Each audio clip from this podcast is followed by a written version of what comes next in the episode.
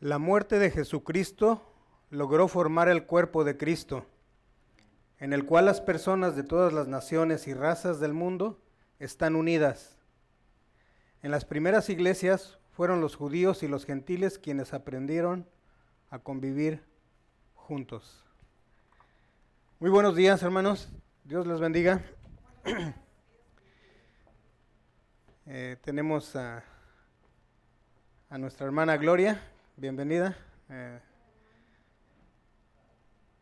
sabemos que por un tiempo no ha estado con nosotros, pero no ha estado físicamente, ¿verdad? Pero en el espíritu sabemos que ella está unida a nosotros todo el tiempo. ¿Por qué? Porque somos miembros de una sola familia. Y precisamente hablando de familias, miren el tema de hoy. La iglesia es una familia y un templo. ¿sí? Hemos estado estudiando a lo largo de prácticamente seis semanas algunos temas que básicamente tienen que ver con la carta de los, del apóstol Pablo a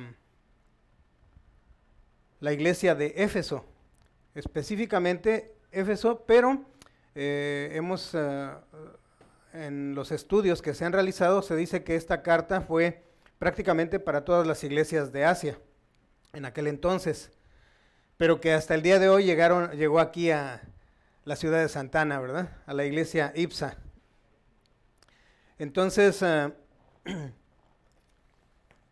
recordando un poco lo que hemos visto en semanas anteriores, pero sin antes primero mencionar el versículo que es el,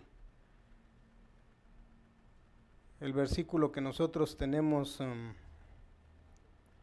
como base escritural. Vamos a abrir el telón y lo leemos todos, por favor. Dice Efesios 4:13, hasta que todos lleguemos a la unidad de la fe y del conocimiento del Hijo de Dios, a un varón perfecto, a la medida de la estatura de la plenitud de Cristo. Dios no quiere que unos lleguen y otros no. Dios quiere que qué? Que todos lleguemos.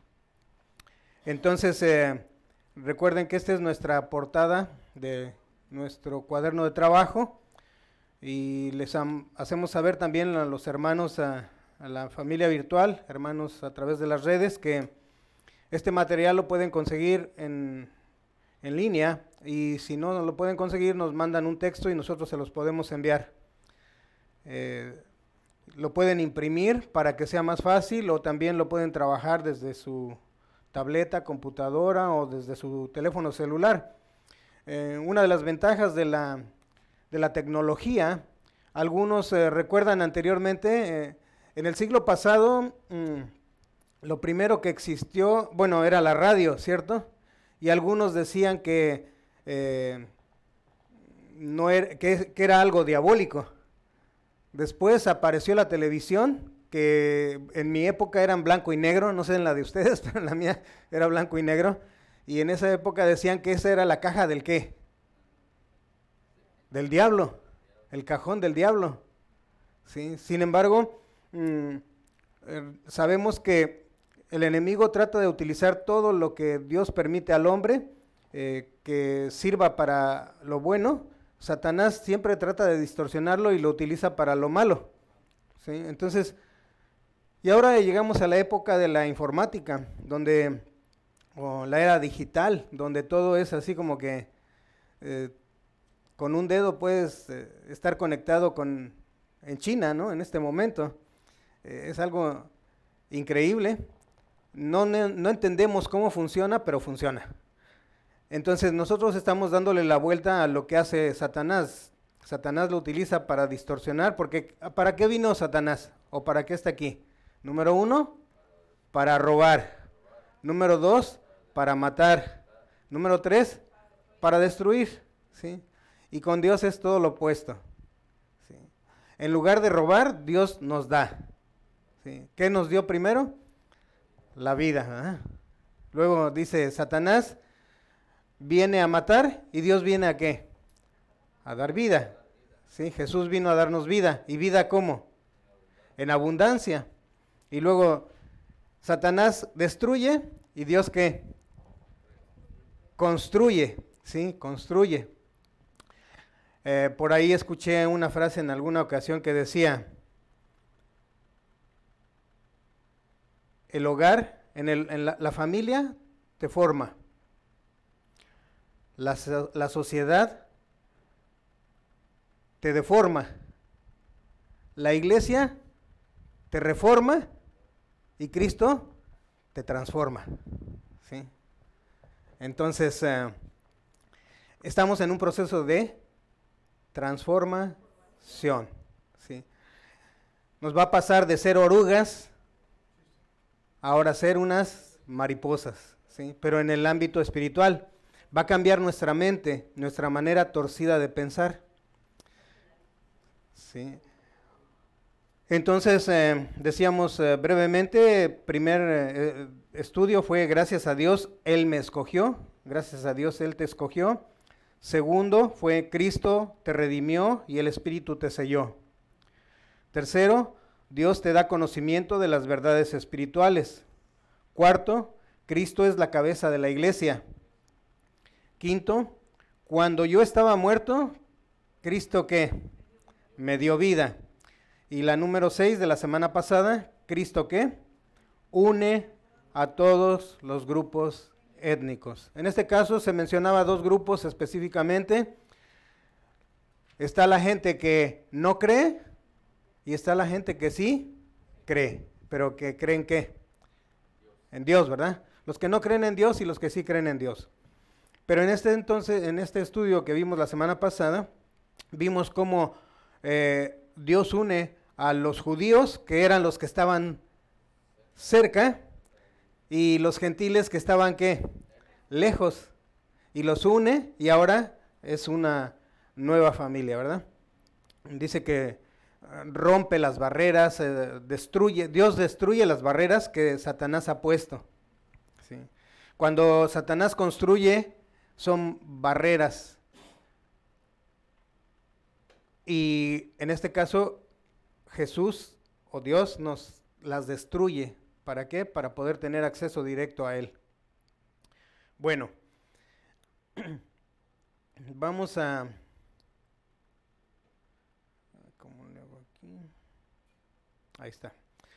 Eh, en esta ocasión, el texto que vamos a leer es, continúa siendo Efesios capítulo 2, pero ahora es desde el verso 17 hasta el 22. Una de las recomendaciones que les puedo eh, compartir, que a mí me han ayudado, es que antes de que empecemos a estudiar por secciones, estudien, o más, mejor dicho, lean todo el pasaje que se está, eh, del cual vamos a hablar, que en este caso es Efesios 2, del 17 al 22. Después de que se le da una lectura general, entonces podemos ya entrar en materia, eh, hacer como un análisis de cada versículo. ¿sí? Y ahora vamos a leerlo eh, desde el 17 hasta el 22. Y así dice la palabra de Dios. Y les recomiendo que lo lean conmigo para que vaya puedan ir entrando. Yo sé que ustedes, los que tienen sus cuadernos de trabajo, ya lo estudiaron en su casa, pero la repetición dicen que es la madre de la enseñanza o del aprendizaje si lo repetimos una vez y otra vez y otra vez, decía Pablo, yo no tengo ningún reparo en estarles repitiendo lo mismo. ¿sí? Y algunos, por ejemplo, dicen, eh, algunos que no son espirituales, van a, una iglesia y luego vuelven a ir y vuelven a ir y digo, siempre están diciendo lo mismo. Si, imagínate si tantas veces lo has escuchado y no lo haces. imagínate si nada más te lo dicen una vez. Entonces, eh, leamos, una, dos, tres.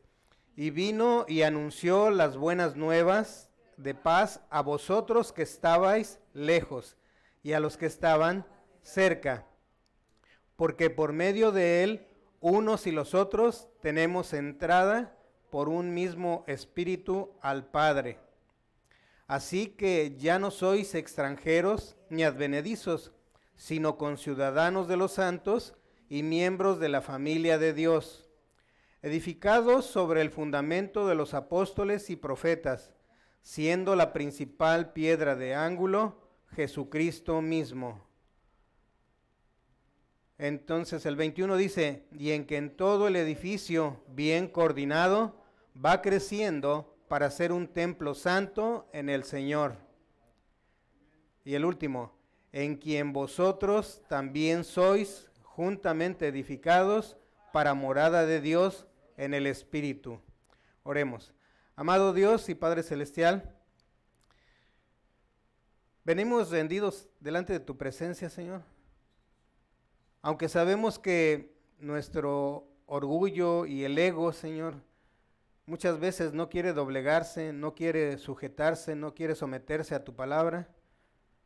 Pero como nuestro hermano Pablo, el apóstol Pablo decía, que tenía una lucha interna, así nosotros, como pueblo tuyo, Señor, como familia tuya, tenemos una lucha cada día de nuestras vidas. La carne se revela contra el espíritu y el espíritu se revela contra la carne. Ayúdanos, Señor, a que a través de estos estudios alimentemos más nuestro espíritu y dejemos de alimentar la carne para que se debilite y entonces tu espíritu venga a ser el que prevalezca en nuestras vidas. Perdónanos porque muchas veces eh, intencionalmente, Señor, nos rebelamos contra ti, contra tu palabra. Nos das instrucciones claras, sencillas y fáciles de hacer, pero que muchas veces no obedecemos, Padre. Perdónanos y en especial, perdóname a mí porque si tú has tenido a bien ponerme aquí enfrente, ahora yo sé que cada vez me demandas más cosas. Y por eso es que muchos no quieren estar aquí delante, Señor, porque saben que al que más sabe, más se le demanda. Te ruego que me perdones por cada falta que tengo y que me ayudes a fortalecer mi espíritu cada día de mi vida. Empezando para tener ser testimonio en mi hogar, en la casa que tú me has dado, donde está mi esposa, mis hijos también, mi, nieto o mis futuros nietos, Señor, que estén por venir, para ser un digno representante tuyo, Señor. O mejor dicho, sé que no soy digno, pero que me honras tú con este privilegio, Padre Santo. Así también te ruego por mis hermanos que también atraviesan una lucha diaria, que sabiendo tu palabra, ellos batallan cada día de sus vidas. Y máxime cuando tenemos familia que no es creyente. Nos retan, nos eh, presionan, nos ponen entre la espada y la pared y luego nos cuestionan que si somos o no creyentes. Ayúdalo, Señor, también a ellos y a los hermanos que están a través de las redes sociales y aquellos hermanos que estarán por escuchar esta transmisión también. Bendito seas, Padre, y te lo suplicamos en el poderoso nombre de tu Hijo Jesucristo. Amén. Bien, hermanos, todos sabemos que cada día de nuestra vida estamos en una lucha, ¿sí? Pero con Cristo somos más que vencedores. Ahora, obviamente que eh, nuestras familias ven que a veces nosotros damos un paso para adelante, pero ¿cuántos para atrás? a veces cuatro para atrás. Si fuera uno y uno, pues nunca avanzamos, nada más nos quedamos casi siempre en lo mismo. Pero aunque la gente no vea que tienes un crecimiento espiritual, déjame decirte que la palabra de Dios promete que su palabra no viene, no, no regresa vacía. Y eso es lo que debemos de creer, no lo que la gente vea en nosotros.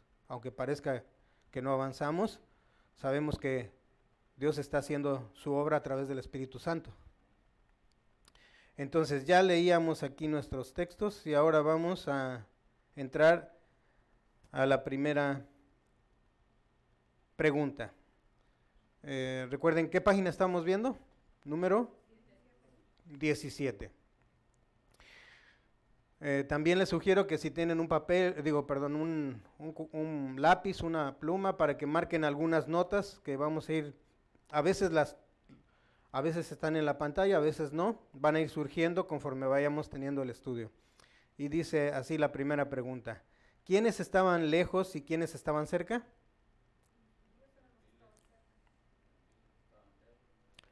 Los gentiles, eh, básicamente ahí este, lo vimos, ¿verdad? En el verso 17 que dice, y vino y anunció las buenas nuevas de paz a vosotros que estabais lejos y a los que estaban cerca. Nosotros, ¿cómo estábamos? Lejos. ¿Pero por qué estábamos lejos? Porque no teníamos conocimiento, ¿qué más? Porque no éramos hijos de Dios, ¿sí? Porque no éramos el pueblo escogido de Dios, ¿sí? Porque no éramos qué? Empieza con J. Porque no éramos judíos, ¿sí? Nada más. Entonces, ahora veamos quiénes estaban lejos y quiénes estaban cerca. Aquí hay una opción múltiple, aunque ya la, dieron la respuesta, pero veamos. Eh, los que estaban, eh, dice, los que estaban lejos eran los que vivían fuera de Jerusalén. O, y los que estaban cerca eran los que vivían en Jerusalén. ¿Se puede decir eso? O la otra. O los que estaban lejos y los que estaban cerca eran los judíos y los gentiles. ¿Están de acuerdo?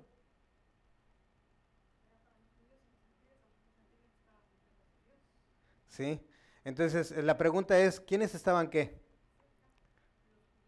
No, primero, ¿cómo dice? ¿Quiénes estaban qué? Lejos.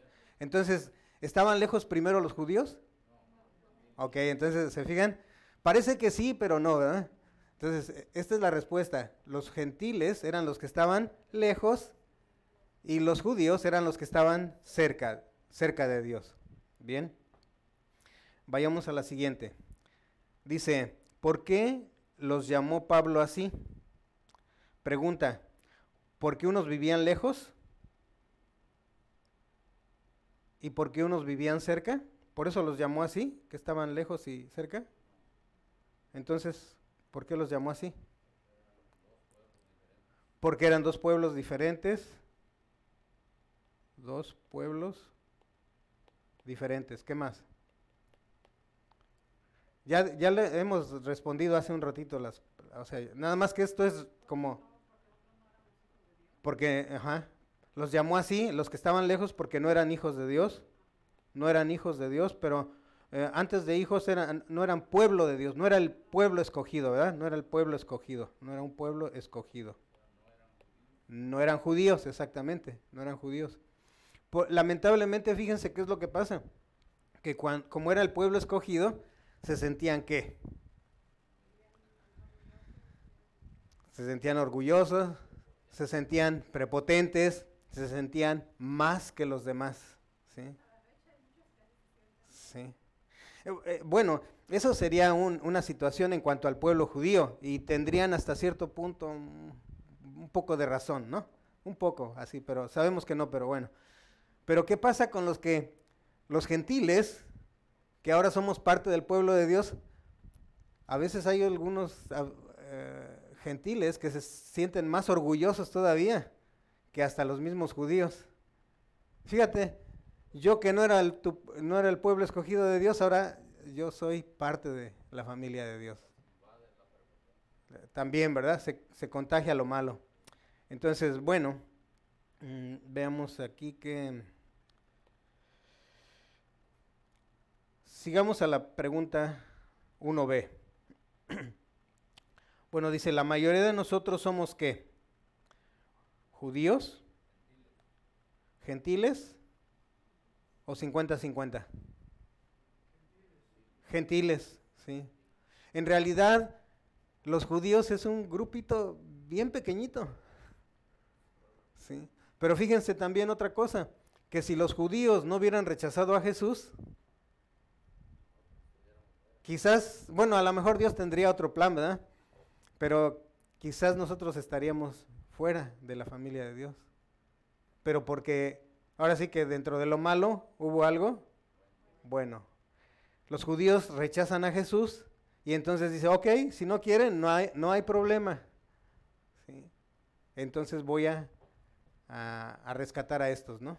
Sí, hermano Pedro.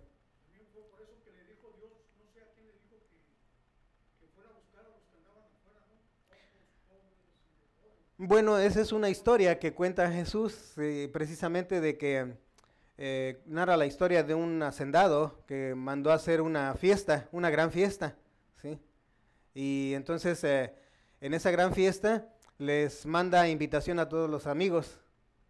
Y resulta de que todos los amigos y conocidos rechazaron, rechazan la invitación. Y eso es precisamente el pueblo de Dios, los judíos lo rechazan. Tiene analogía, tiene comparación con esa historia. Y entonces dice que eh, la historia nos cuenta que lo rechazaron. Pusieron excusas. Eh, luego nosotros, yo me doy cuenta que a veces he puesto algunas excusas. ¿sí? Eh, por justificada razón, según yo, no asisto a la, a la, invitación. Por ejemplo, seguro que todos saben que hoy domingo tenemos un estudio bíblico, ¿verdad? Y también la mayoría de los creyentes ahora ya sabe que dice, mi pueblo perece, ¿por qué? Por falta de conocimiento. ¿Cuál sería la solución entonces? Adquirir conocimiento. Y ya saben que las escuelas para qué sirven? Para aprender, eh, para adquirir el conocimiento. Pero ¿qué pasa? La mayoría de los cristianos no quieren el conocimiento. Entonces, como dijo mi paisano, o semos o no semos. sí. Sí. Entonces, a veces nosotros queremos vivir un cristianismo que se llama, o lo conocen como el cristianismo light, ligero, suave. ¿sí? Y en realidad decíamos que la salvación es ¿La salvación tiene un precio, sí o no? Dice Rita que sí. Hermano dice que no. ¿Quiénes dicen que sí? Levanten la mano los que dicen que sí. Levanten la mano los que dicen que no. Sí. Ok, ¿por qué sí tiene un precio? Sí, hubo un precio, hubo un precio, ¿verdad? Que, que pagar. Para nosotros fue gratis, pero sí alguien pagó por ella. Entonces, en este caso fue Jesús el que pagó, pero no nosotros, para nosotros fue gratuita. Entonces dice, ok, yo les voy a otorgar la salvación gratis para ustedes. Pero entonces ahora viene la otra etapa de, haber formado parte de la familia, viene el crecimiento. Y para el crecimiento se le conoce como la santidad. Dice, la salvación es gratis, pero la santidad ¿qué? Ahora sí te va a costar a ti. Y entonces lamentablemente el cristiano de a pie no quiere pagar el precio. Por eso es que las iglesias en los estudios bíblicos se encuentran semi o casi vacías. Porque no hemos entendido, no le hemos dado el valor que tiene el estudio bíblico. Entonces preferimos venir a los sermones donde el pastor ya fue el que trituró la palabra, lo hizo papilla y ya nada más nos las da con cucharita. ¿Sí? El que, el que tuvo que eh, este, ¿cómo se llama? prepararse fue el pastor durante la semana y algunos estudios dicen que toman, ah, bueno, según los que saben de esto, dicen que algunos estudios toman como 16 horas para hacer un sermón de 20 minutos, 30 minutos necesitan 16 a 20 horas por semana. Ahora, ¿qué hay de aquellos estudios como por ejemplo Pastor Mario hace sus, eh, sus series, hace una serie? Entonces, no le tomó 20 horas, le tomó muchas más. Entonces él ya le hizo papilla y ahora viene y nos da con la cucharita. La hace puré, sí. exactamente.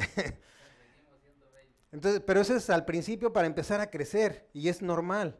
Pero llega un momento en que entonces el bebé ya deja de comer papilla y hay que empezar a comer comida sólida. Y de esa manera entonces nosotros podemos ir creciendo, podemos ir desarrollándonos. Pero continuemos, dice, vayamos a la número dos, dice, ahora, ¿qué tenemos en común los gentiles, los judíos y las personas que confían en Jesucristo? Como Salvador. ¿Recuerdan el texto, el versículo 18, cómo dice? ¿Tienen su Biblia ahí? Lo leamos. Porque por medio de Él, los unos y los otros tenemos entrada por un mismo espíritu al Padre. Entonces vayamos a la opción múltiple. ¿Qué tenemos en común? Al Padre, al Hijo o al Espíritu Santo. ¿Cuántos están de acuerdo con el Padre?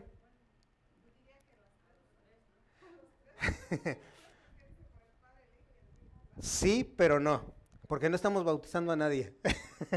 no, sí, pero no, sí, porque ese es, es al Padre de acuerdo al texto, ¿verdad? De acuerdo al texto. Tenemos al Padre. Muy bien, entonces aquí marcamos al Padre.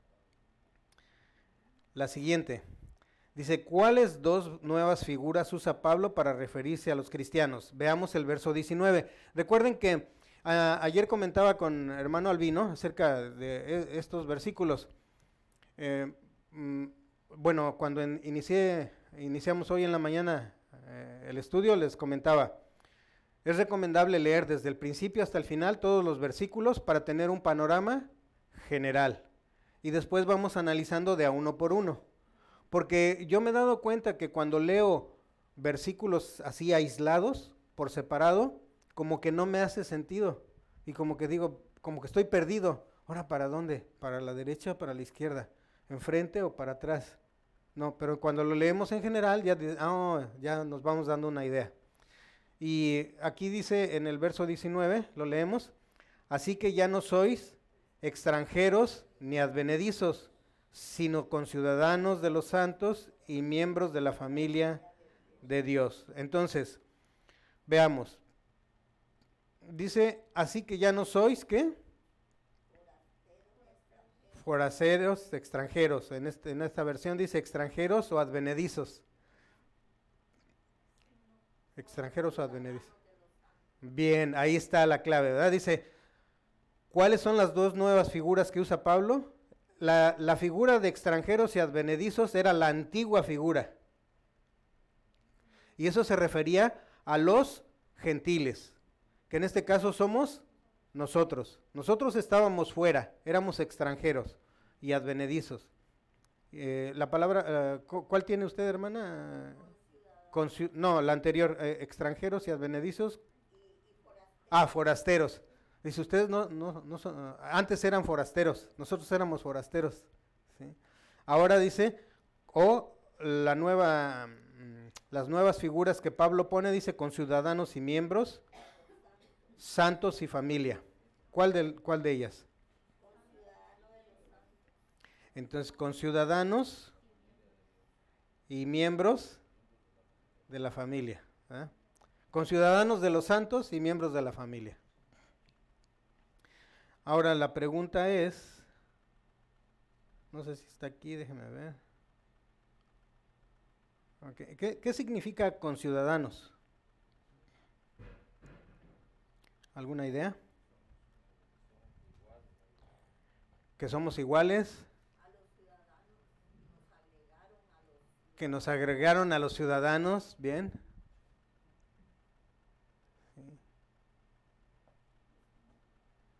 Bueno, ahorita vamos a ver significados, ¿verdad? Es bien importante. Algo que comentaba también con Rita y con el hermano Albino. Eh, ¿Y por qué con ellos? Bueno, porque Rita me preguntaba y el hermano, Albino también me preguntaba, ¿no? Ah, me hacen algunas preguntas y luego les doy algunas respuestas que, que no son respuestas. Más bien yo les hago preguntas. no sé si se dio cuenta, hermano Albino. Rita me, hace la pregunta y luego me decía, este, estaba esperando la respuesta y le, hago una pregunta y dice, no, si yo te estoy preguntando a ti.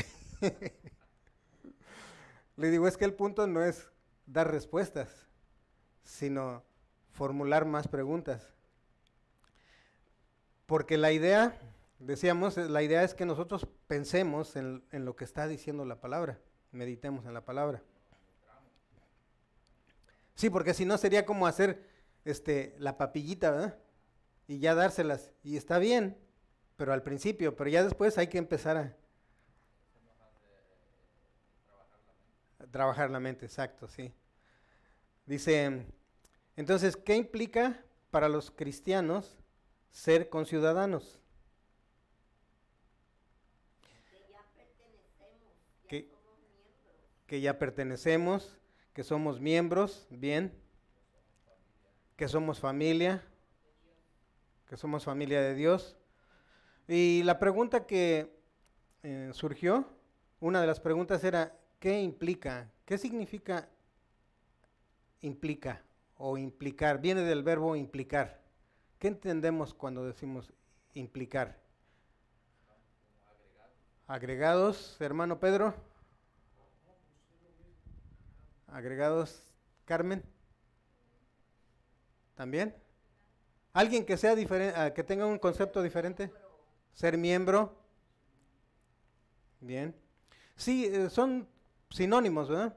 Implicar significa incluir, pertenecer, contener y también significa significar. ¿Qué significa, dice, para los cristianos ser conciudadanos? Y bueno, ya todo lo que ustedes mencionaron. Y veamos aquí que vivimos en la misma ciudad,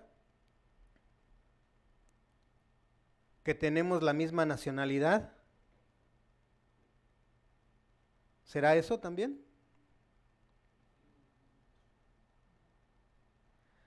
Aquí hay algo todavía superlativo, dice es que somos ciudadanos del reino. ¿sí? Porque ah, este, este término de conciudadanos se aplica aquí a nivel terrenal, ¿cierto? Cuando estamos aquí en Estados Unidos, cuando estamos en México o en los países, dice, somos conciudadanos. Y algunos lo aplican, dice, porque nacimos ahí mismo. Otros porque llegamos ahí a esa ciudad. Pero en este caso, porque somos ciudadanos del reino de Dios. ¿sí? Es la diferencia, la pequeña gran diferencia. Decíamos, muchos de nosotros queremos tener la ciudadanía norteamericana. Algunos ya lo lograron, otros no lo han logrado. Y a veces son años de espera y de estudio, ¿sí? Y de preparación, años de estar o tiempo que se dedica para estar preparándose, saber qué respuestas se van a dar en, en el examen de ciudadanía. Pero en este caso, fíjense qué, interesante, ¿no? Para ser ciudadano de norteamericano o para cualquier otro, si no fuéramos, si no estuviéramos est- en Estados Unidos o en Europa, donde fuéramos, se presenta un examen. Entonces hay que estudiar. Y fíjense que como para ser ciudadanos del reino no queremos estudiar. Como que no suena, ¿no? Queremos los beneficios, eso sí, de un ciudadano. O, ustedes para qué creen que las personas que venimos de otro país aquí a Estados Unidos, ¿por qué nos esforzamos tanto en estar estudiando las cuántas preguntas? ¿100 o 120 preguntas que hacen? ¿140 que hacen? 100 preguntas y nada más nos, nos hacen 10. Pero fíjense cómo nos hacen, pero ¿a poco no nos las aprendimos todas? Hasta de memoria, dice. Hasta sin saber inglés, dice la hermana. Hasta aprendemos un idioma nuevo. ¿Y cómo para la ciudadanía del reino? Es cuestión de... sí, hermano Albino. como, como muchos pastores que predican y dicen, sí, hermano. dicen ah, que la, la salvación no se pierde, Que la salvación no se pierde, ok.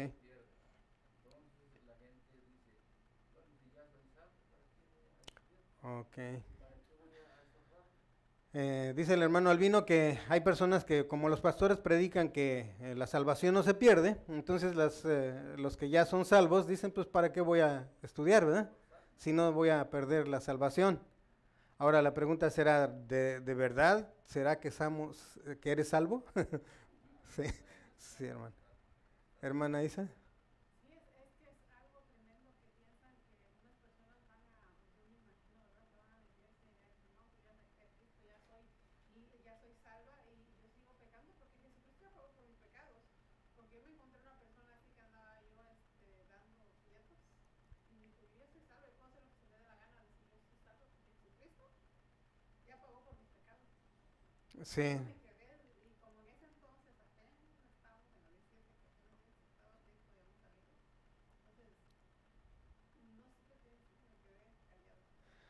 Bueno, esas son precisamente mm, para poder dar respuesta a em, mm, esos comentarios, errón- o esas respuestas que dan la gente que según ha sido salva y que ya pueden hacer lo que se les dé la gana.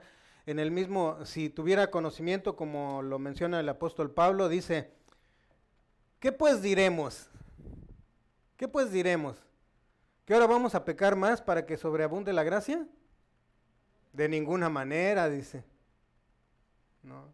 Porque a veces algunos miembros de esa iglesia eran así. Había, no se creen que esto es un problema de hoy, es un problema de, siglos pasados, donde ya eran miembros y algunos eran o sumamente legalistas o los otros sumamente, sumamente ¿cómo podríamos decir?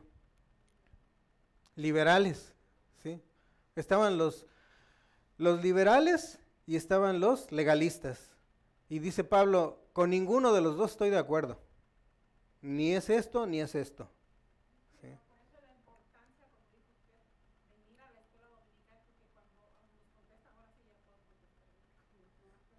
¿sí? La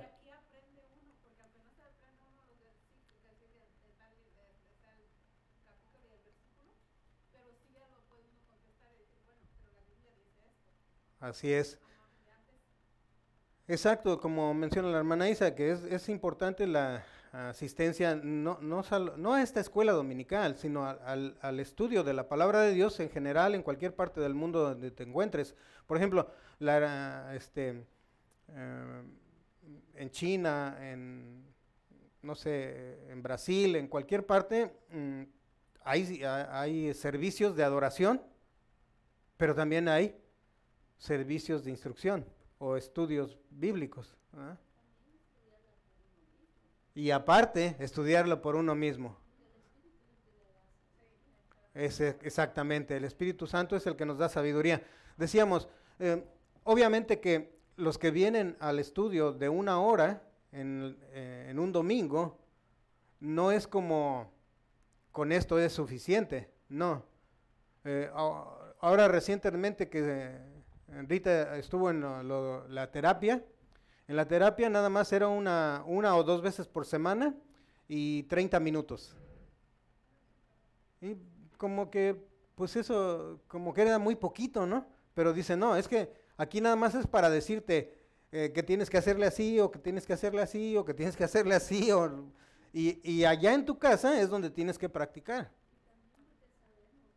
Aquí sabemos que usted está dando buena palabra, buena Pero si, si voy a, a una escuela dominical donde hay un maestro que no está dando buena instrucción, no, no crezco. Bueno, ese es otro punto que la hermana Leti menciona, ¿verdad? Que debemos de acudir a lugares donde se predique la sana doctrina, donde se instruya con la sana doctrina, ¿sí? Porque ah, hay doctrina que está distorsionada y entonces ahí tampoco hay crecimiento. Hay, inclusive hay distorsionamiento, ¿verdad? Sí, hermano Albino.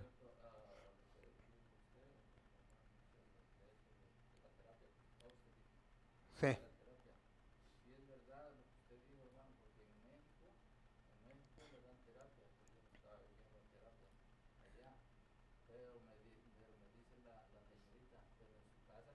hacer. En su casa lo tiene que hacer. Ah, ya sé qué les voy a decir ahora. Pero en su casa lo tienen que hacer, ¿eh? Mira, yo algunos de la casa también usted y hasta trajeron más libros aquí de estudio. Sí, O sea, yo en mi casa tengo que, que hacer algo. exactamente. No, no nada más aquí, ¿verdad? Bueno, continuemos.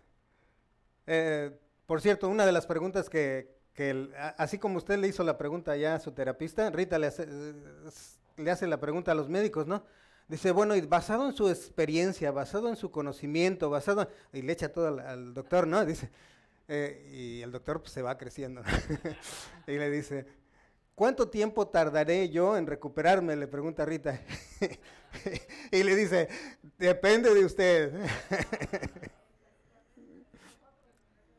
igual, igual aquí, ¿verdad? Dice, ¿qué implica ser de la familia de Dios? que somos hijos de Dios, que somos hermanos en Cristo o que somos hermanos de sangre.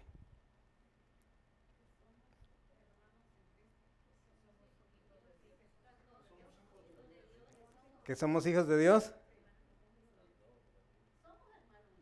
Somos hermanos en Cristo. Exactamente. ¿Qué implica? La segunda como consecuencia, como efecto, como de rebote, ¿verdad? Somos hermanos de sangre, ¿verdad? Estábamos comentando. eh, eh, estábamos con, en compañía de nuestro hermano Josué en, su, su hogar el viernes y, y él mencionaba que por la situación que acaba de acontecer en su familia, hermana Nati este, está en la presencia de Dios, gracias a Dios, y decía Josué que fue una decisión bastante fuerte, dura, y que eh, pues no contaba con familia. Aquí eh, la mayoría de su familia está en, en Guatemala. Y entonces eh, me quedé pensando y le dije, Josué, nosotros también somos hermanos, somos familia en Cristo. No, como le dije, somos familia de sangre, somos hermanos de sangre. ¿Y cómo que de sangre? Sí, pues de la sangre de Cristo. Porque es la que nos limpia de todo pecado. Y ahora somos hermanos de sangre también. Pero bueno, eh, estamos de acuerdo que para que la segunda y la primera tengan efecto, perdón, la segunda y la tercera tengan efecto, primero tenemos que ser sus hijos, ¿verdad? Luego dice la número 6. ¿Cuál es la tercera figura? ¿Se acuerdan cuál, era, cuál fue la primera figura que dijo Pablo? Con ciudadanos. ¿Y la segunda? Miembros de la familia, ¿verdad? Con ciudadanos y familia. Y ahora la tercera figura la vemos en el verso 20 y 21. ¿Lo leemos? Edificados sobre el fundamento de los apóstoles y profetas, siendo la principal piedra del ángulo Jesucristo mismo. Y el 21, en quien todo el edificio, bien coordinado, va creciendo para ser un templo santo en el Señor. ¿Cuáles son? ¿Cuál es la tercera figura que menciona ahí? Edificio. Veamos. Un templo, una construcción o un edificio. La primera que menciona es un edificio. ¿Y cuál sería la cuarta? Un templo, exactamente. En el orden que está, primero nos dio edificio y en segundo nos da templo. ¿Sí? ¿Manda usted? Eso somos nosotros, exactamente. ¿sí? Entonces, ¿qué clase de edificio es la iglesia?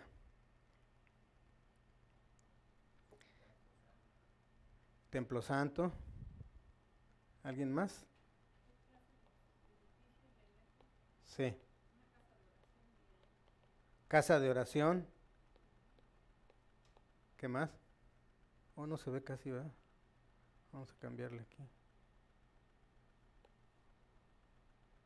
Eh, con esta. Casa. Ah, Bueno, casa de oración. ¿Al- ¿Algo más?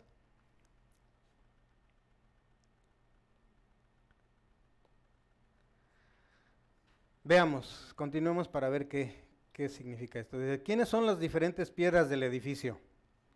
Opción múltiple. Los apóstoles, los profetas o Jesucristo. La, la principal es Jesucristo. Es la principal. Pero ¿cómo dice la pregunta? ¿Quiénes son las diferentes piedras del edificio? Pero de acuerdo al texto. Los apóstoles y los profetas y la principal, Jesucristo. O sea, esas son las diferentes piedras. ¿Nosotros somos apóstoles? Her- Hermano Albino dice que sí. ¿Alguien dice que no? ¿Y los que no contestan? ¿Están inseguros? Venimos a hacer una piedra.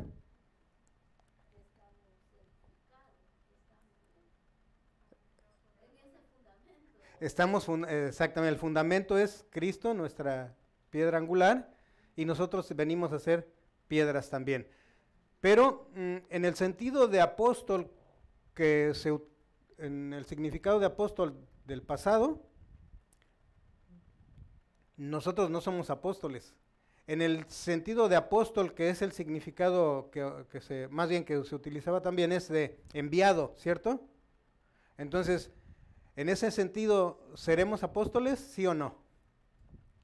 Sí, ¿verdad? No, son, no somos como aquellos apóstoles que hoy se están pro- autoproclamando ser apóstoles porque tienen un grupo de iglesias o de pastores a su cargo. No, no, no así. Ahora, en la otra es profetas. ¿Qué es lo que normalmente hace un profeta?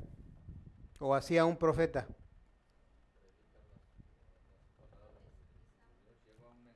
¿Lleva un mensaje? ¿De Dios? sí. Eh, eh, ¿Carmen? Profetizaba, sí. Lleva un mensaje de Dios. No es el mensaje de la persona, es el mensaje de Dios. Ok, ahí, eh, bueno, ahí eh, eh, son aquellos, esos más bien son adivinadores del futuro, ¿no? Dice,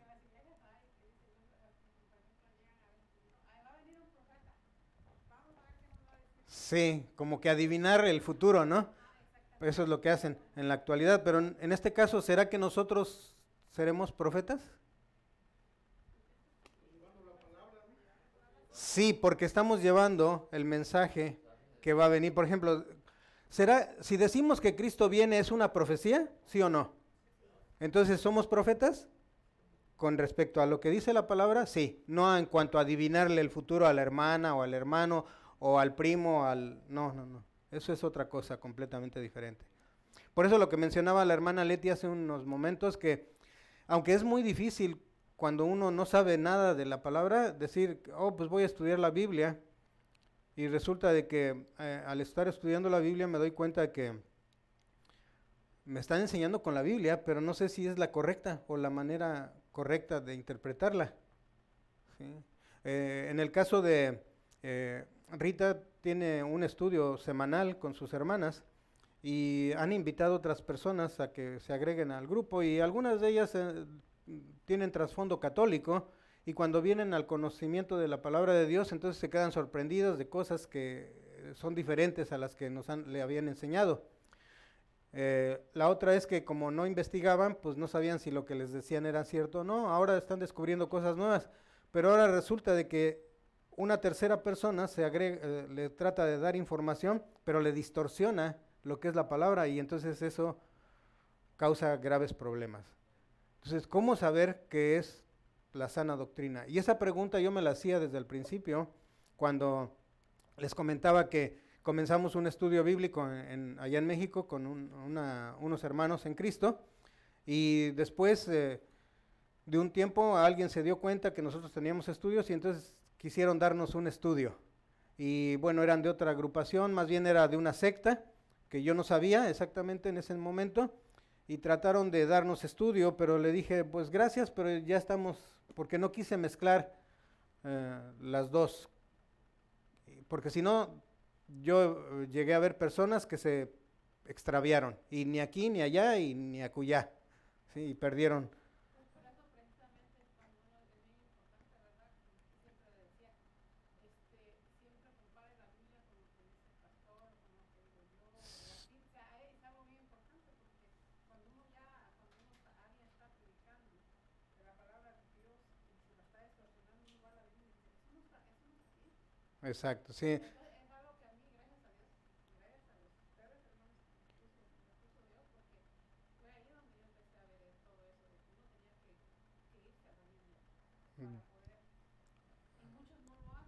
Sí, lamentablemente. Entonces, lo que menciona hermana Isa es que hay que, eh, lo que escuchamos de las personas que están aquí en el, en el púlpito, es importante que tomemos notas y con- corroborarlo como lo hizo la iglesia de qué?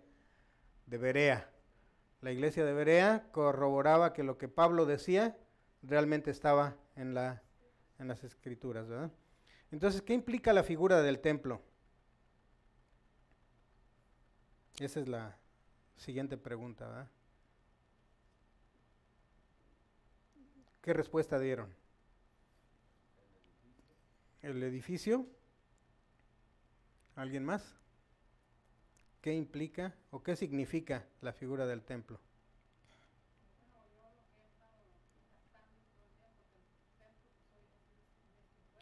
El, el templo es nuestro cuerpo, bien. Entonces, ¿qué vendría siendo el templo entonces?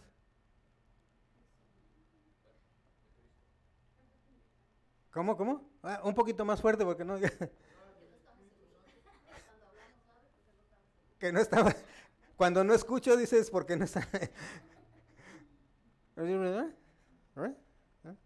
No, es, eh, eh, dice, ¿qué implica la figura del templo? Es que es casa de Dios, podríamos decirlo, casa de Dios. Eh, hermano Pedro, ¿qué mencionó, perdón? Ok, casa de Dios. Dice, porque escrito está. Dice. ¿En cuál versículo? Versículo 21, ¿lo quieren leer? Templo santo, ¿verdad? Templo santo. Y para que sea santo, ¿quién es el único santo? Dios, ¿verdad? Entonces, fíjense, nosotros a veces pensamos que nosotros pues eh, tenemos ciertas limitaciones por ser humanos, pero en cierto aspecto tenemos todo el poder de Dios dentro de nosotros, pero que nosotros no sabemos que está en nosotros. Y a veces eso nos causa, este, nos, tenemos temor. Algunos tenemos temor porque no, no estamos conscientes de la presencia de Dios dentro de nosotros. Antes dice que en el pasado venía el Espíritu de Dios y se posaba sobre las personas. Y después se iba. Tenemos el caso, por ejemplo, de este un Sansón, ¿verdad? Sansón. Eh, tenemos el caso de un Salomón. ¿sí? Y así podemos mencionar muchos. Pero ahora ya l- viene Jesús y es diferente. Dice, yo voy a irme, pero les voy a enviar, ¿qué?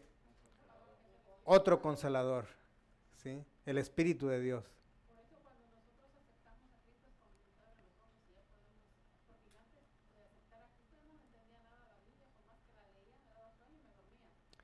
Pero cuando yo acepté a Cristo, empecé a leer la Biblia y más quería leerla y más quería saber de Dios y todo eso, es como que algo se me había quitado de mis ojos, como una escama que tenía yo en mis ojos. Sí, es- exacto. eh, viene a caerse la, la venda de los ojos, ¿verdad?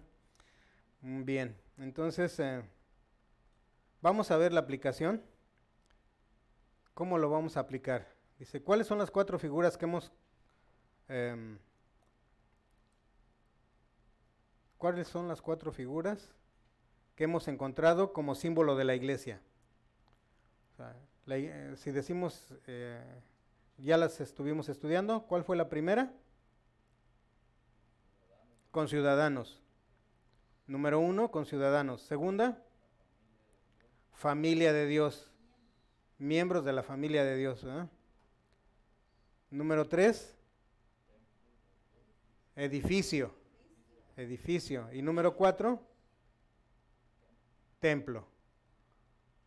Entonces, esas son las cuatro figuras. Ahora, la aplicación número dos dice, ¿qué aprendemos sobre el propósito de Dios al formar la iglesia de Jesucristo? Una de las cosas que espera Dios de nosotros como familia es que ¿qué? ¿Qué tenemos que hacer?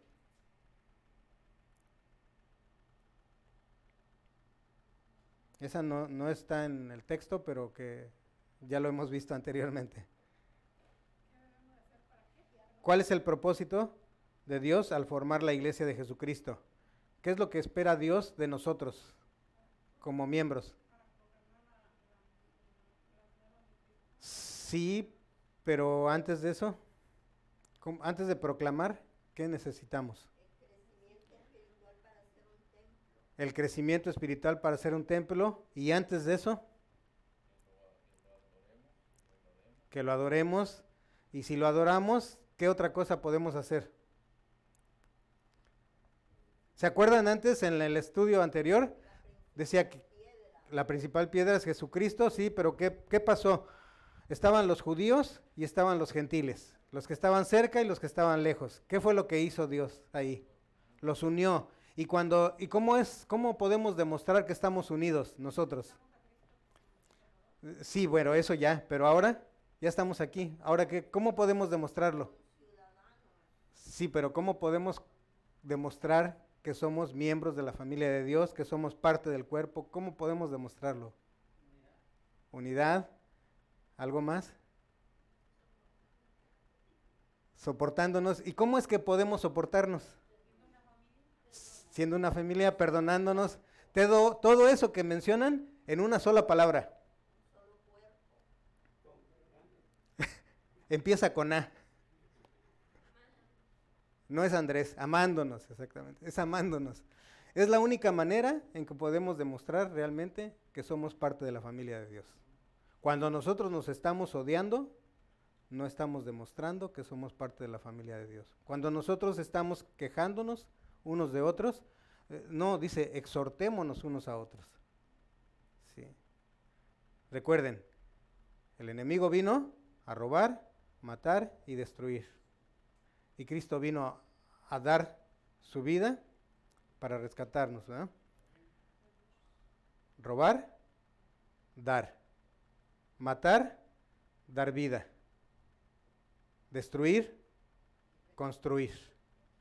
Y está construyendo un templo. Nosotros somos el templo de Dios. Número tres. ¿Qué, les, qué, qué fue lo que aprendiste hoy? ¿Con qué te vas? ¿Qué es lo que te llevas hoy de, de esta, de este estudio? Hermano Albino. Ah, digamos, si pudiera decir, oh, bueno, creo que lo- para mí lo más resaltante es esto. El amor de Cristo para la hermana Gloria. Hermano Pedro, mientras. Que somos un cuerpo en Cristo.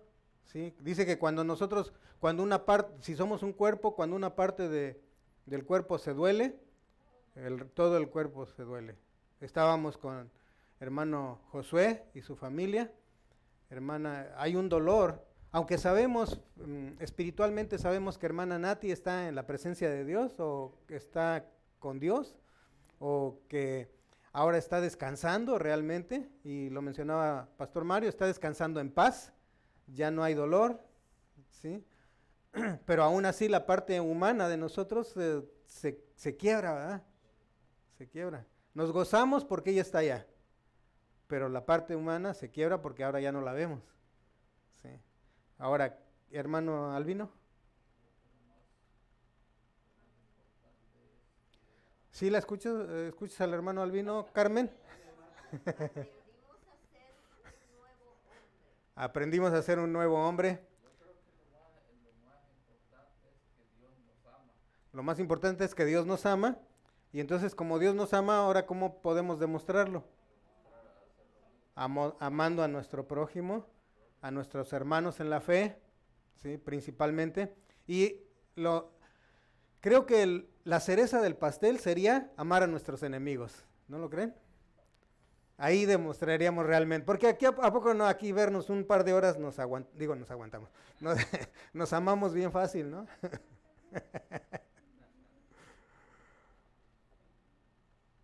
Seguimos. Número cuatro. ¿Qué cambio o cambios necesitas hacer en la manera en que te relacionas con otros creyentes? Esta no la tienen que contestar, para, solamente es personal. Cada uno de ustedes respondan qué es lo que tiene. Y es el Espíritu Santo, te va a redarguir o te va a decir, muy bien, vas bien por este camino. Siguiente. Eh, bueno, hemos terminado con el estudio de hoy. La próxima semana estaremos, con el favor de Dios, estudiando la número 8, que es la iglesia, una sorpresa para todos. Y el texto básico va a ser Efesios capítulo 3, ya casi vamos a llegar a la mitad de la carta, eh, número 3, del 1 al 13. Y bueno, a continuación, ¿recuerdan ustedes la semana pasada que comenzó Pastor Mario con la serie Aprendiendo del apóstol Pedro? Todo esto que del estudio de hoy y las anteriores y todos los que vienen van a ser de par- pa- aprendiendo del, apóstol Pablo, pero ahora va a ser del apóstol Pedro. A las 11.30 tenemos ah, eh, el estudio basado en Juan del 1, capítulo 1, versículo 40 al 42. Y el tema de hoy es Pedro y su conexión con el Padre. ¿sí? Así es de que los esperamos y eh, recuerden que Cristo los ama y nosotros también nos necesitamos amar. Que Dios les bendiga.